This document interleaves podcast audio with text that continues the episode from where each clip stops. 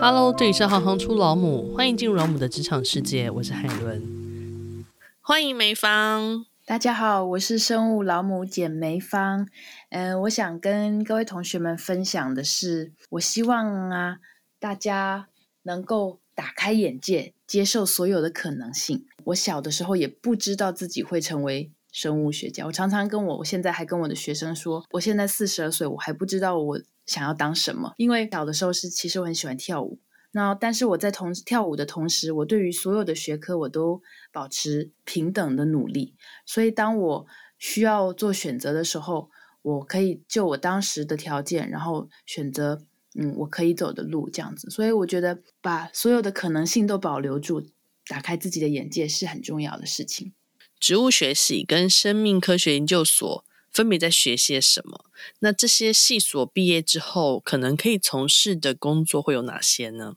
呃，我得要先说明一下，我念的是植物学系，但是在我毕业的时候，植物学系跟动物学系合并变成生命科学系，所以我常常嘲笑我自己是导系系友。哦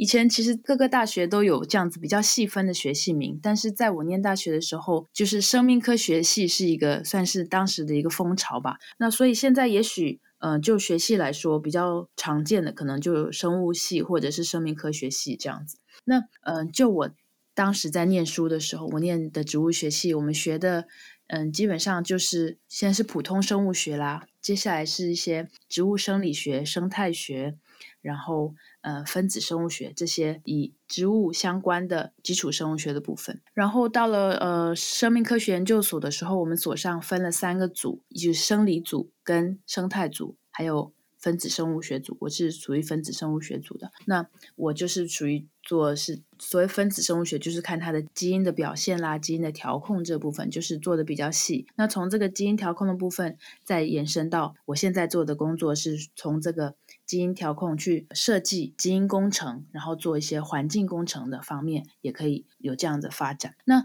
在不管是植物系所或者是呃生命科学系所，他在毕业之后能够从事的工作，就如果是学以致用的话，我的系上大学的同学。现在所学相关的大概是呃大学老师啦，或者是国高中的老师。然后呃，我有学长是做，譬如说生态旅游的导游，或者是科博馆，在科博馆工作。那也有一些是公务员，那还有一些是在念念完研究所之后，他们再继续呃念学士后医，虽然是从医的。然后也有一些呃学长姐是在进入生技公司。不管是做研究，或者是做 sales，做生技公司的呃发展，然后还有做创业的，做生技公司的创业的创业者，这些大概是我所想到的跟生物相关的呃工作。那如果想要成为生物科学研究学者，有没有一些什么样的必要条件，或是必备的个性特质？因为我自己啊，也不是因为想要成为生物学家才成为，所以我也不是很清楚，嗯、就是成为生物。科学家需要具备什么样的条件？但是我觉得要成为一个成功的完成的人，不管是不是科学家，我觉得要成为完成的人，随时保持准备学习的心。我觉得这可能对于我会变成科学家，可能是蛮有关联的吧。就是我随时准备好要学习新的东西，不会觉得我现在知道的东西就已经满足了。就是随时保持学习的心，我觉得会要有一个想象力，因为你得要不断的发现嗯、呃、新的 idea，然后。不要把被自己现在有的知识局限住，这样子。第二个，我觉得是行动力很重要。譬如说，你想到什么事情，你能够把它付诸行动。从研究 idea，你把它设计，用什么样的方法去能够证实你的，不管是假说或者是你的方式能不能够成功，然后去实践，然后拿到这个结果之后，然后再去 feedback 回来你的假说。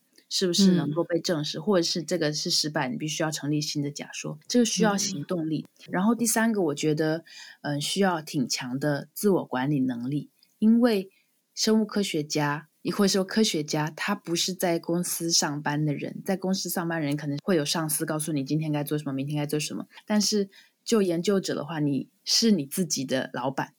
所以你必须要有很强的自我管理能力，不然你不知道接下来你该要做什么。聊到这边，那你觉得学校所学跟职场的应用有没有最大的差异呢？就你自己的观察。对，我觉得有一个很基本、很大的差异，就是学校所学的是书本的知识，就是已经变成知识。嗯，它的这个学校是一个学习知识的地方，但是我的职场虽然也是学校，是大学嘛，大学研究室呢是创造知识的地方，所以我做的东西都是书本上没写的，或者是他这些东我做的东西可能被验证验证很多很多次之后，它最后会变成书本上的知识。那你刚刚有跟我们特别聊到了，就是生物科学研究者他必须要可能具备的一些个性特质。那如果我们回到另外一个层面来看，就是学生如果在学生时代该学会的，你觉得会跟你刚刚讲的东西有一些出入吗？如果学生时代该学会的三件事情，你觉得会是什么？我觉得学生的时候啊。该做的事情，第一个当然就是好好上课啊。但是我会觉得，除了上课之外，不管是小学、中学、高中、大学，除了上课之外，你有更长的时间是学校之外。所以在上课之外的时间，我希望大家能够找到自己喜欢的、可以持续努力的事情，可以跟学业相关，也可以跟学业完全不相关。但是这个东西，如果是它最后是成为你的工作的话，因为你是喜欢，因为是因为是你喜欢的事，你可以持续努力的事情，你可以长久的做它，即便它不会跟你最后的工作相关，但是你有一个兴趣，你有一个自己喜欢持续的工作，持续努力的事情，它会是你生活当中一个很重要的养分。你在未来工作的时候，这些养分能够滋养你的心灵，能够让你有源源不绝的动力。第三件事情，我觉得很重要的事情是。要交朋友，因为我们人都不是一个人在这个社会上，我们是人群在这个社会里面，所以你自己可能是孤独的，但是有很多朋友的时候，当你自己找不到解决方案的时候，你可以跟朋友讨论；当你需要资源的时候，你可以跟朋友要求资源，或者是你嗯。也有会有这种反向的事情，而且不同的朋友会有不同的功能，是没错。那如果用一句话来说明，生物科学老母是一个是一份什么样的工作的话，你会怎么形容呢？就是生物科学，因为我是研究微生物的，那我是研究微生物对于环境的、嗯、呃一些反应机制，然后再进一步利用这些特殊的机制、特殊的生物机能来开发啊、环境修复或者是资源回收这样子的生物技术。那同时呢，因为我在大学任教，所以我的学生大部分是工学部的学生，也有很多的留学生。所以透过跟学生的互动，让学生们在进行研究的过程当中去思考，去让他们学习做学问的方式。透过做学问的这个流程，把这个流程里面该需要的精神运用到学生们自己人生上面，寻找他们自己人生的胜利方程式。我觉得在研究者。的一个角色跟教育者的一个角色上面，它的定义是不一样的。你刚刚特别提到你的专业是透过微生物的机制，然后来无论是对环境做一些改变，或者是说在资源回收的部分做一些贡献。那这个部分方便在更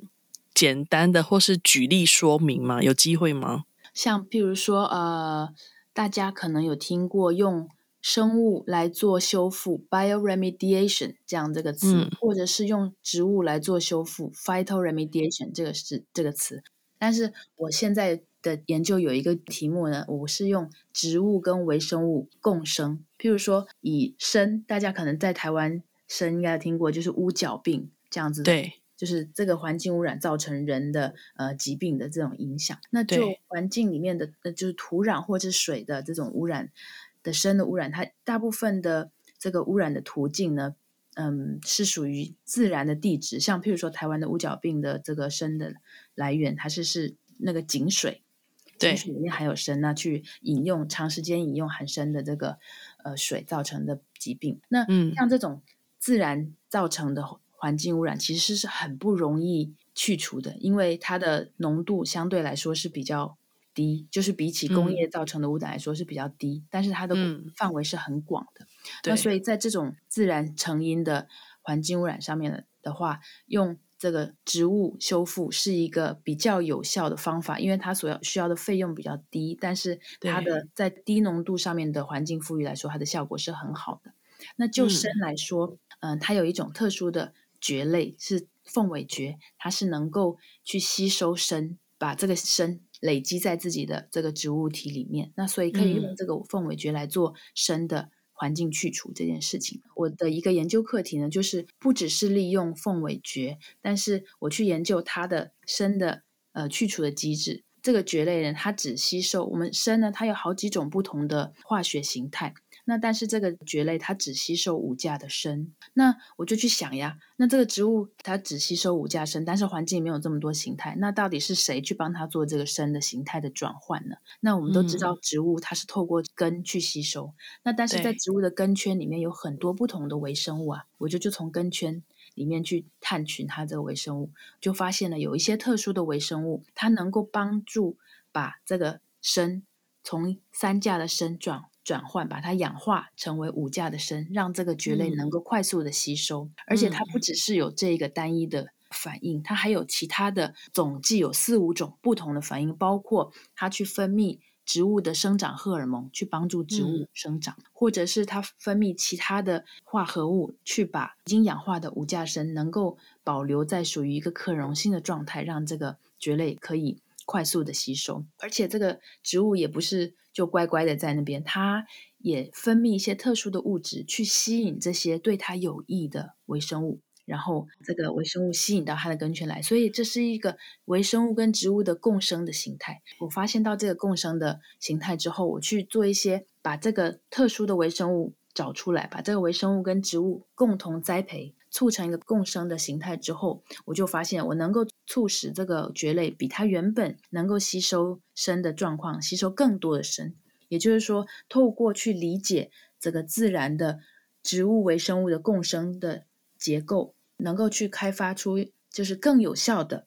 啊、呃、植物修复的技术。嗯、这只是我研究的其中一个题目。那我对于我的研究是对于金属比较多，所以像砷或者是水银。鎘这样的呃环境污染的物质的去除的题目是比较多。那刚才讲到这个资源回收的话，除了有害的金属之外，对于有用的金属，其实也是有很多的生物反应。所以，譬如说像锌啦、铁啦，或者是比较更有就是更稀有的金属，譬如说木啦，或者是更有。贵重金属金银，这些都是有很多的生物吸附的这个蛋白。那我现在就是利用这个生物吸附的蛋白，然后去做有价值的金属的回收的这样的技术开发。